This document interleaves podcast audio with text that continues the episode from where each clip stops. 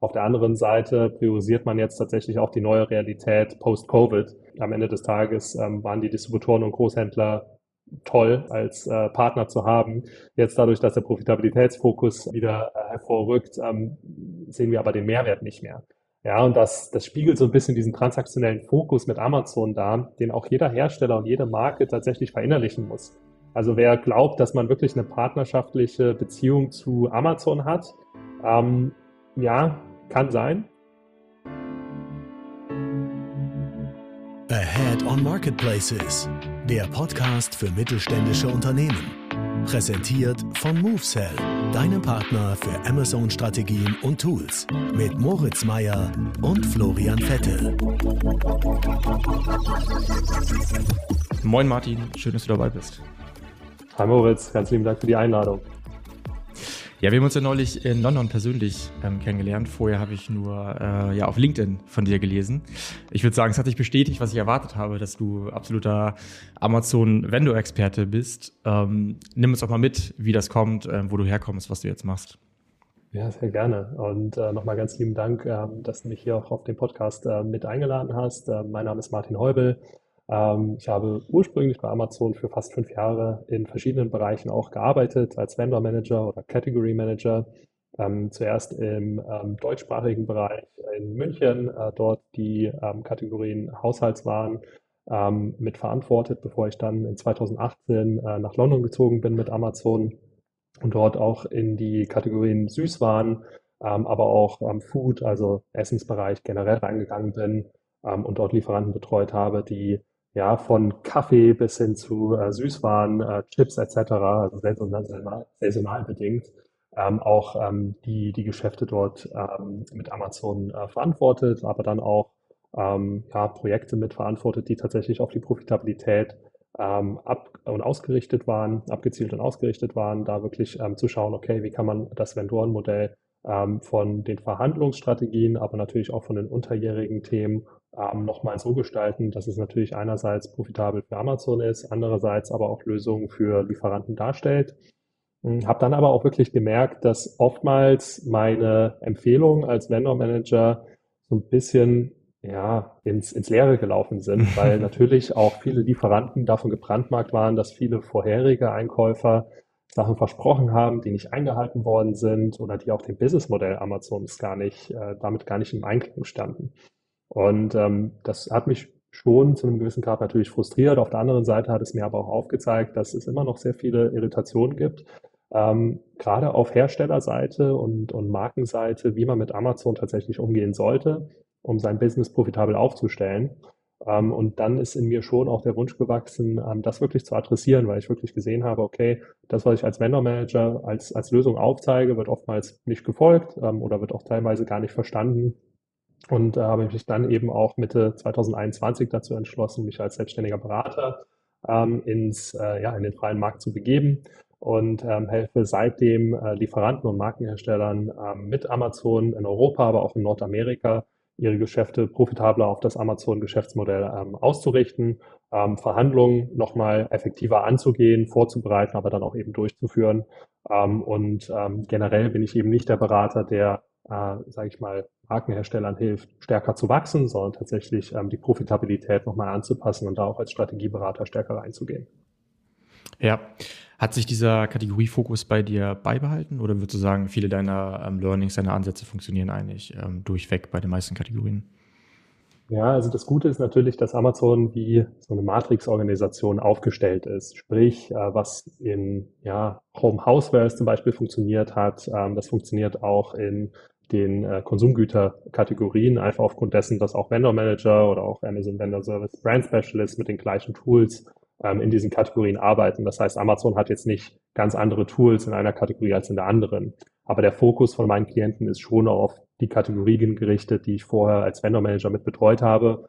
Auch so ein bisschen wahrscheinlich von mir mitgetrieben, weil ich natürlich mich da am komfortabelsten fühle und auch tatsächlich da den größten Mehrwert stiften kann, äh, die Historie habe, aber auch weiß und äh, gut einschätzen kann, okay, was funktioniert in diesen Bereichen, gerade wenn man sich jetzt Heavy- und Bulky-Produkte anschaut, ähm, in, in, in Hardlines-Kategorien, aber natürlich dann auch diese Fast-Moving Consumer Goods-Schiene ähm, mitlaufen kann, dadurch, dass ich da auch einen Großteil meiner Zeit bei Amazon mit ähm, vertrieben habe. Ja, nennen mal, bevor wir in die Themen reinspringen, so eine typische Fragestellung, mit denen Kunden auf dich zukommen oder die du besonders gut äh, beantworten kannst. ja, ich glaube, die typische Fragestellung, die ich äh, heutzutage auch in der Vergangenheit bekommen habe, ist, ähm, wie kann ich meine Margen mit Amazon äh, auf ein profitables äh, Level heben? Ja, und dann, wenn du natürlich auf LinkedIn oder auch online das googelst, siehst du natürlich sehr schnell, okay, dann kommen irgendwie so Themen wie Hybridmodelle, ähm, 3P, mhm. äh, D-Listungen mit ins Spiel. Aber oftmals ist das, sage ich mal, der zweite Schritt vor dem ersten. Von daher, ich helfe normalerweise meine, mit meinen Kunden wirklich einmal reinzugehen, in den Account zu verstehen, okay, äh, wo kommt denn diese Unprofitabilität ursprünglich her? Also ist es durch eine Überinvestition getrieben in zum Beispiel nachgelagerte Konditionen? Ist es durch eine ähm, fehlende Distributionsstrategie äh, getrieben? Sprich, der Kunde gibt jeglichem Lieferanten oder auch jeglichem ähm, ja, Distributor, Großhändler, Händler äh, seine Produkte, ohne wirklich sich darauf äh, auszurichten, vielleicht dediziert auch gewisse qualitative Merkmale zu definieren, um die Produkte nicht nur ja, zu einem Ramschpreis in Anführungszeichen zu verkaufen, was dann durch das Preisfolgermodell auf Amazon eben auch auf dem Amazon-Marktplatz wiedergespiegelt wird. Und ähm, das kann natürlich ähm, dann auch darin münden, dass man sagt, okay, ähm, diese Themen geht man an und ähm, man schaut sich auch nochmal an, wie auch tatsächlich dann diese ähm, Geschäftsbeziehung mit Amazon durchgeführt wird. Gerade wenn es unterjährig ähm, um Verhandlungen geht, die kommerzielle Auswirkungen auf das Geschäft haben und die Profitabilität. Also Matching Compensation, Cost Support Agreements sind sicherlich so die Top-Themen. Auf der anderen Seite dann auch nochmal strukturell die Jahresgespräche einerseits vorzubereiten, ähm, aber dann auch mit zu begleiten, dass man wirklich auch ähm, den Marken das Gefühl gibt, okay, hier habt ihr immer noch mal eine Möglichkeit, auch mehr von Amazon zu fordern.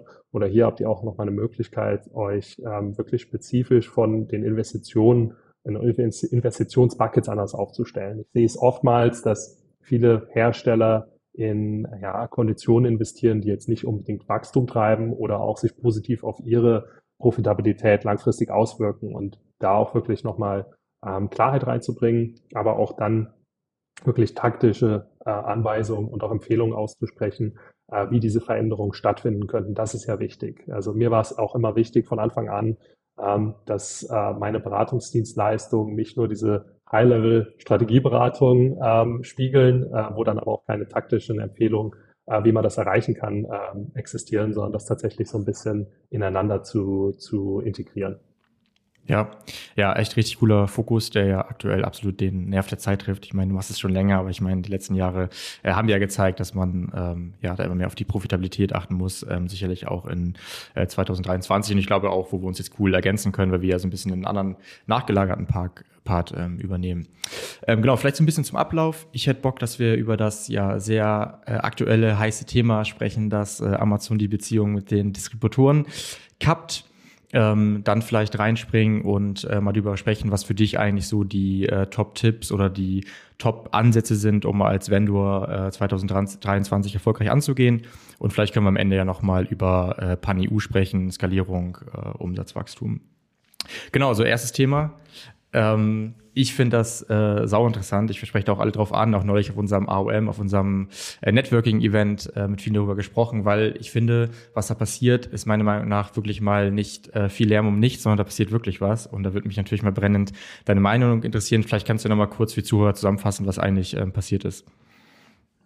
Ja, also sehr spannend äh, zu sehen. Amazon hat ähm, vielen Distributoren und Großhändlern eine E-Mail zukommen lassen. Ähm, das war ähm, Mitte, Ende Januar, äh, Februar, Entschuldigung, ähm, wo sie ähm, mitgeteilt haben, dass sie das, äh, die Geschäftsbeziehung mit diesen Distributoren und Großhändlern über die nächsten Monate, spätestens im nächsten Jahr April, einstellen werden. Sprich, ähm, dass Amazon eben keine weitere Ware von ihnen beziehen wird, was natürlich so ein bisschen das Geschäftsmodell von diesen Distributoren äh, komplett auf den Kopf stellt. Ähm, und im Nachgang auch ähm, durch natürlich, so sage ich mal, diesen Pressefokus, den das Ganze in Gang gesetzt hat, hat sich ein Amazon-Pressesprecher nochmal dazu geäußert und hat dazu klarifiziert, dass Distributoren und Großhändler, die eben keine exklusiven Marken oder Distributionsrechte haben, ähm, nur davon betroffen sind. Sprich, wenn jetzt eine Marke selber in dem geografischen Gebiet Europa und es bezieht sich tatsächlich auch nur auf Europa, ähm, äh, die Markenrechte an einen Distributoren abgegeben hat oder Distributionsrechte an einen Großhändler abgegeben hat, ähm, dann findet es tatsächlich statt, dass Amazon diese Geschäftsbeziehung mit diesem Großhändler oder Distributor einstellt. Und ähm, das Ganze muss man natürlich so ein bisschen in den Kontext setzen, in dem sich Amazon derzeit befindet. Ja, also wenn wir jetzt mal drei, vier Jahre zurückgehen, noch vor Covid hatte Amazon sicherlich ähm, auch schon so ein bisschen diesen Profitabilitätsfokus, den wir jetzt auch im Jahr 2023 sehen. Sprich, sie haben stärker gecrappt, sie haben stärker ähm, nochmal äh, sich darauf fokussiert, okay, welche Produkte wollen sie als Exklusivprodukte äh, mit angeboten haben von Herstellermarken und Distributoren und Großhändler konnten zumindest in gewissen Kategorien überhaupt keine Supportfunktion ähm, für sich in Anspruch nehmen. Also zum Beispiel ein AVS, ein Amazon Vendor Service, wurde diesen Großhändlern und Distributoren nicht proaktiv angeboten und nur in Ausnahmefällen tatsächlich genehmigt. Das Ganze hat sich dann über Covid, also über die Pandemie, so ein bisschen verändert, weil natürlich hier der Fokus von Amazon sich auch auf Verfügbarkeit ähm, und äh, natürlich auch auf Wachstum verlagert hat. Also Amazon wollte hier die verfügbaren Kapazitäten in ihren Warenlägern komplett ausnutzen, aber natürlich auch Marken und Produkte ähm, ja, beliefert bekommen von diesen Distributoren und Großhändlern, die sie anderwertig nicht zur Verfügung hätten. Und hat relativ in einem großen und starken Stil diese Distributoren und Großhändler angebunden, um auch die Verfügbarkeit von den Markenherstellern selbst, ähm, die oftmals durch ähm, ja, die Supply Chain äh, Restriktionen in diesen Jahren äh, beeinträchtigt waren, auszugleichen und so ein bisschen auszubalancieren. Ähm, jetzt befinden wir uns aber natürlich in der Situation, dass wir aus der Pandemiephase uns hinausbewegen oder die hinter uns gelassen haben. Und für Amazon natürlich das ein bisschen das Problem besteht, okay, sie sind sehr stark gewachsen, die Profitabilität ist nicht unbedingt da, wo sie sein sollte. Wenn man sich auch so die Ergebnisse von, von Amazon anschaut, ähm, sieht man ganz klar, wie die operative Marge nach unten gegangen ist. Sprich, dieser ja, Profitabilitätsfokus kommt sehr stark zum Vorschein. Nicht nur in Jahresgesprächen, aber auch generell, wenn es darum geht, die ähm, Geschäftsbeziehungen neu aufzusetzen. Und wenn wir uns mal so überlegen, was ist bei Amazon passiert, wir haben gesehen, Amazon äh, entlässt sehr viele Mitarbeiter ähm, und natürlich sind auch Vendor-Manager und die Retail-Abteilung davon betroffen. Aber sie müssen immer noch einen relativ großen Anteil und eine große Nummer an ja, äh, Lieferanten weiter betreuen. Und jetzt ist natürlich Amazon hingegangen, hat sich gesagt, okay, welche Beziehungen sind uns denn zu Lieferanten wirklich wichtig?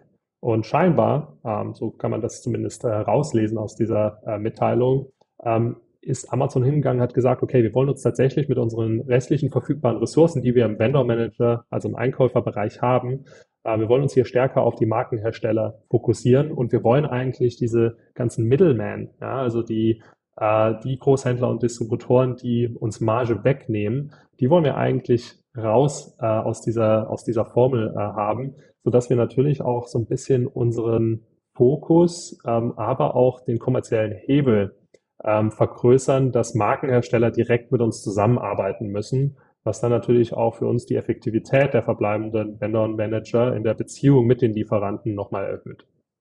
Ja, ja, okay, würde ich so bestätigen. Also ich würde zusammenfassen, Marge, Profitabilität ist schon Prio 1. Ich höre aber auch raus, dass sie sozusagen ihr internes Handling, ihr Effort, also ihren Aufwand für ähm, das Handling mit Vendor-Managern ähm, senken. Aber ich höre auch raus, dass sozusagen auch tiefgreifender ähm, umstrukturiert wird.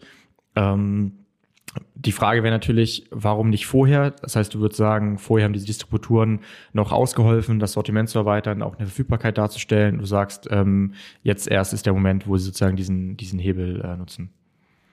Ja, total. Also ich glaube, das hat man relativ schön gesehen, nachdem Amazon seine Jahres, seinen Jahresbericht ähm, für 2022 vorgestellt hat, wo natürlich Wachstum relativ moderat war, auch in äh, dem im Online-Retail-Bereich und die operative Marge nach unten gegangen ist, ist natürlich jetzt auch der Druck auf den Geschäftsführer Andy Jesse enorm geworden, hier Shareholdern zu signalisieren, dass man mehr effizient wird. Deswegen gibt es natürlich auch Entlassungen, die ungefähr ja, ähm, zwei bis fünf Prozent der, der Gesamtorganisation ähm, widerspiegeln. Das ist ganz klar jetzt nicht unbedingt ein Move, weil man sagt, okay, man hat äh, extrem hohe Kosten per se, sondern man möchte natürlich signalisieren, hey, man ja, gesundet sich so ein bisschen in der äh, operativen Margenaufstellung vorwärts gerichtet.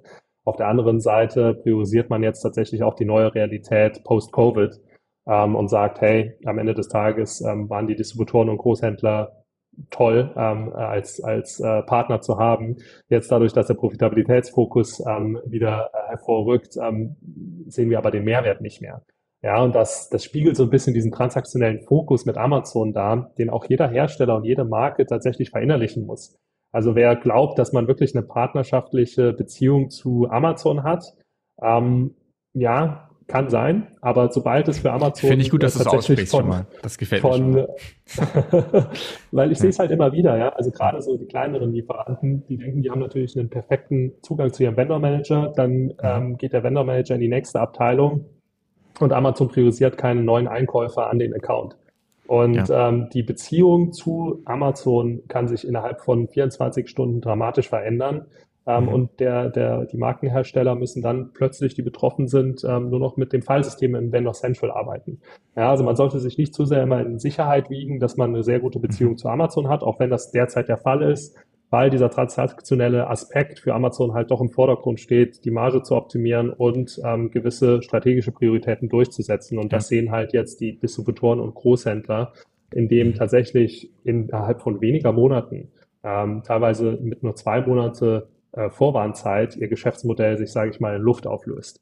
Amazon hat hier natürlich den Weg rausgegeben, zu sagen, okay, diese, ja, äh, sage ich mal, Zulieferer, die davon betroffen sind, können immer noch über das 3P-Modell, also Seller Central, ihre Ware anbieten. Aber dazu muss man natürlich auch sagen, da sind ganz andere Fähigkeiten wieder zu ähm, notwendig, ein 3P-Modell im Vergleich zu einem 1P-Modell, also Vendor Central zu bespielen. Du brauchst ganz andere ja, Service-Providers, die dir helfen, den Preis zu managen, dein Inventory zu managen, was natürlich Amazon über dieses Vendor Central Modell komplett für diese Zulieferer vorher gelöst hat. Ähm, also das ist natürlich, sage ich mal, dieser disruptive Faktor. Und es zeigt so ein bisschen auch auf, in welche Richtung Amazon sich bewegt, vorwärtsgerichtet. Ja, viele sagen, dass das Vendoren-Modell tot ist, ja, und dass es auch langfristig nicht existieren wird. Ich würde eher sagen, dass es nochmal ein exklusiverer Club für wirklich A-Brands wird. Die Top-Marken, die auch Kunden in die Kategorie ziehen und die wirklich auch wichtig sind, damit Kunden auch auf den Amazon-Marktplatz zurückkommen. Ja, wo Amazon wirklich sehr scharf in der Preisgestaltung sein muss, sehr kompetitiv, aber wo auch Verfügbarkeit wirklich das A und O ist. Sprich, Vendor Central wird tatsächlich eher ein exklusiverer Club. Ich erwarte auch, dass viele Lieferanten, die derzeit keinen direkten Vendor Manager Kontakt haben, irgendwann zu 3P aufgeschaut werden. Mm, aber das ist sicherlich jetzt so das erste Signal, wo auch Markenhersteller sich wirklich bewusst werden müssen, okay, wenn man sich so eine schöne SWOT aufzeigt, was sind so, sage ich mal, die Risiken, aber auch äh, die Schwächen, die dieses Vendorenmodell hat und wie kann man sich auch diversifizieren vorwärtsgerichtet, um weniger abhängig davon zu sein oder auch agiler zu werden, sollte Amazon sich dazu entschließen, den Vendor Central Zugang irgendwann auch zu kappen. Ja, ja, also diese Implikation für Markenhersteller, du nennst, kann ich nur bestätigen. Ist ja auch bei uns Tagesgeschäft, dass man sozusagen diesen hybriden Ansatz wählt, dass man äh, Backup hat. Finde ich auch gut, dass es so klar eben äh, aussprichst. Äh, wir arbeiten auch gerade, auch unter anderem für den Podcast, an so einer Übersicht, das mal zu clustern, weil es gibt natürlich nicht schwarz-weiß, das ist Seller, das ist Vendor.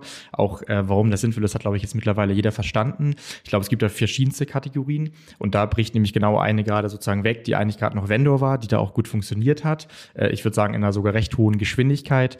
Ähm, ähm, wir hatten, ich hatte ja mal bei LinkedIn, glaube ich, dir auch eine Frage gestellt, da gab es eine kleine Diskussion, ich glaube, da hast du dich mal geäußert, so unter 15 Millionen, würdest du sagen, äh, Jahresumsatz, sollte man damit oh, rechnen, ja. keinen Vendor-Manager auf Europa-Ebene. Auch, auf Europa-Ebene, ja. genau. Ja, auf USA. Weil man dann auch einfach sieht, dass, ja, USA ist immer so ein bisschen schwierig, die sind normalerweise mhm. schon nochmal äh, weiter, also da kann man mhm. wahrscheinlich sagen, so alles unter 20, 25 Millionen US-Dollar mhm. äh, in, mhm. in den USA selber wird schwierig. Und da sehe ich mhm. auch schon, dass äh, Vendor Manager tatsächlich die Accounts depriorisieren. Das kommt aber auch immer noch so ein bisschen auf die Kategorie selber an und wie gut mhm. Amazon mhm. da ausgestattet ist mit den äh, Vendor Managern. Ja, ich glaube, ja. es zeigt aber auch einfach auf, dass viele Lieferanten, die über die letzten Jahre dieses 2P-Modell genutzt haben. Also sage ich mal zu sagen, hey, wir haben irgendwie unser Vendor Central Modell, wir offshoren unprofitable Produkte zu einem Distributor oder zu einem Wholesaler dass das so ein bisschen in Frage gestellt wird, zumindest über das 1P-Modell. Das funktioniert sicherlich vorwärtsgerichtet über 3P noch weiterhin sehr gut. Ähm, aber es kommt immer am Ende des Tages auf die eigene Distributionsstrategie zurück. Also hier wirklich auch ganz klar sich nochmal zu überlegen, ähm, wenn man jetzt den Distributor auf 3P setzt, löst das nicht unbedingt die, die Preiskonflikte, die man gegebenenfalls am Marktsegment sieht. Und da auch nochmal zu schauen, okay, wer verkauft da eigentlich Produkte, sind das die ähm, ja, Verdächtigen, die man so auch ähm, normalerweise on top of mind hat.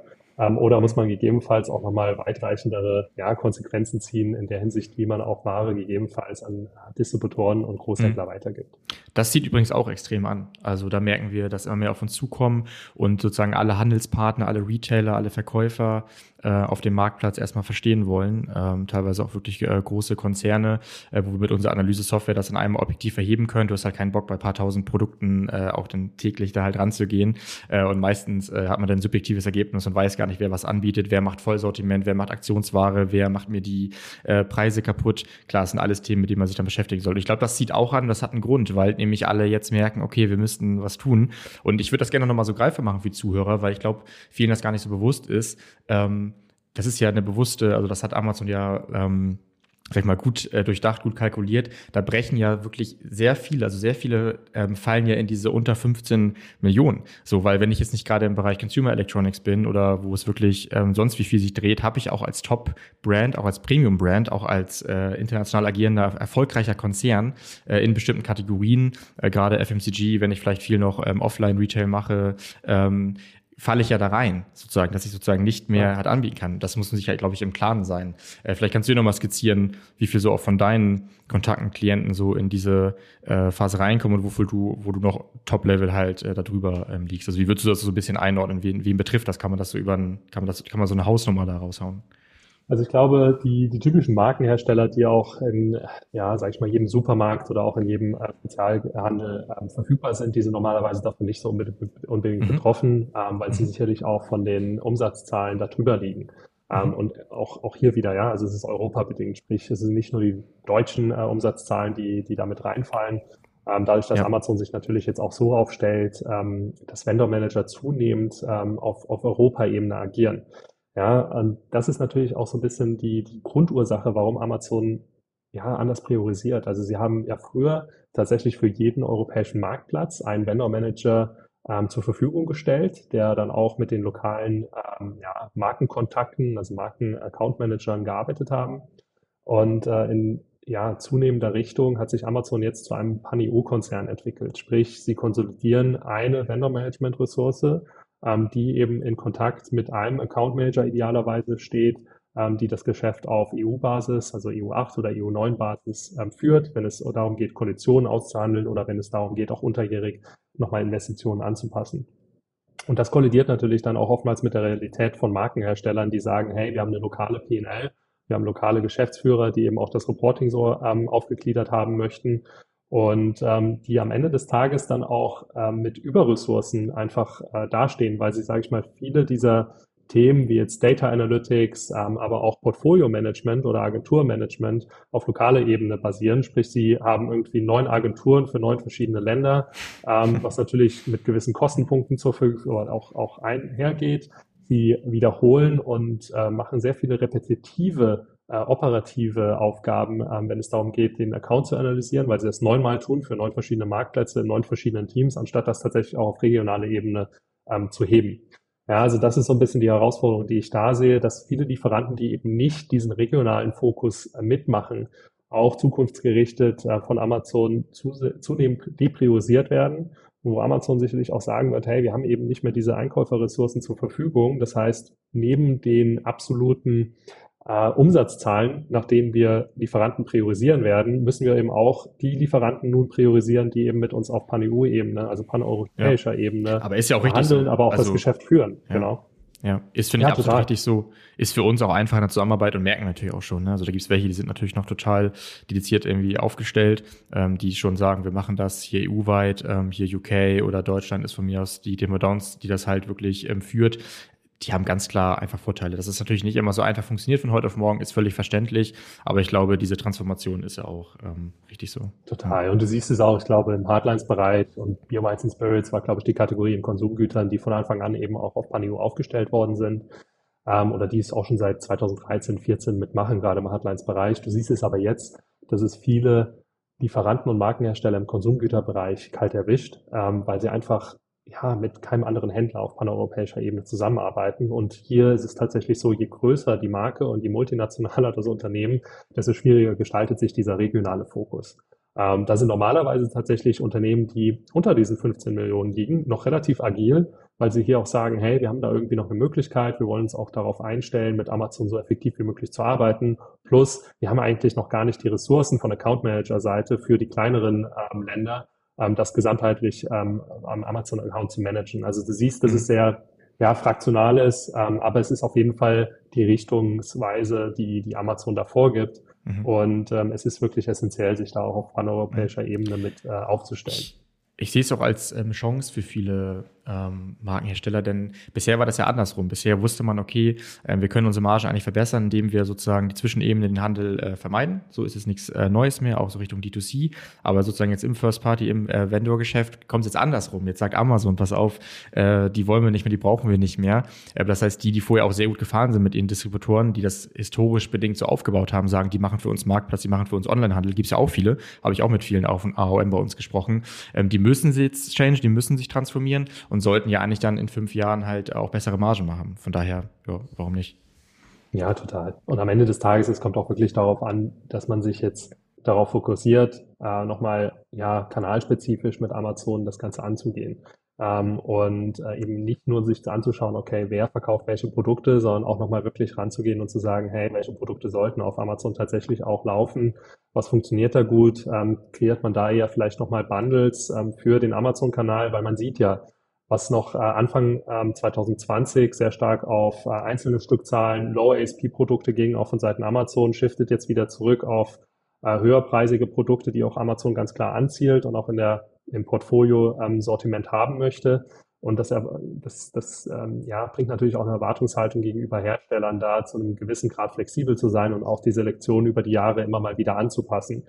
Ähm, natürlich muss man da auch mal den Endkunden mit dem Auge behalten, also hier tatsächlich auch mit Bundles einen Mehrwert stiften. Das bringt nichts, wenn man einfach nur einen Case-Pack an den Endkunden verkauft, so dass er oder sie dann äh, für zwei Jahre einen Vorrat von, weiß ich nicht, Hundefutter zum Beispiel hat ähm, sondern dass man da auch wirklich reingeht und sagt, hey, hier wird ein Mehrwert geboten, hier bandelt man Produkte, die auch komplementär zueinander sind ähm, und wo man weiß, dass sie auch gemeinsam gekauft werden. Was dann am Ende des Tages natürlich auch den Vorteil hat, dass man A, den ASP erhöht, was ähm, für beide Seiten hoffentlich die relativen äh, und variablen Handling- und Shippingkosten nach unten drückt und damit natürlich auch mehr Spielraum für beide Seiten lässt, ähm, ja, die Marge nochmal vorwärtsgerichtet ähm, ja, zu bespielen äh, Discounts anzubieten, ähm, Subscribe and Save als Programm nochmal zu nutzen.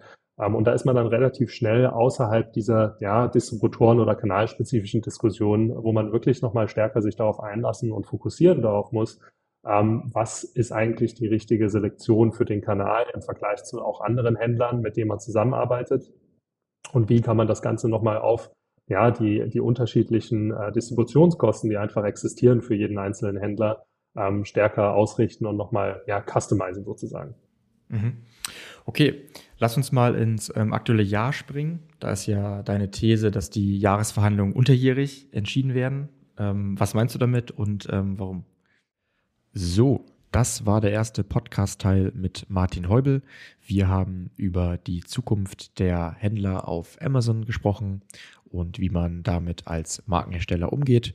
Im zweiten Teil sprechen wir darüber, wie ihr die Jahresverhandlungen als Amazon Vendor unterjährig entscheidet. Das heißt, wir diskutieren die entscheidenden Margenbausteine, die euch dabei helfen, dann im nächsten Jahresgespräch 2024 optimal aufgestellt zu sein. Hört auf jeden Fall rein. Martin teilt wirklich sehr spannende und konkrete Insights. Das heißt, mit welchen Bausteinen ihr wirklich eure Margen optimiert, wo es vielleicht nicht so viel Spielraum gibt und wie auch Amazon die internen Verhandlungsstrategien angepasst hat. Viel Spaß!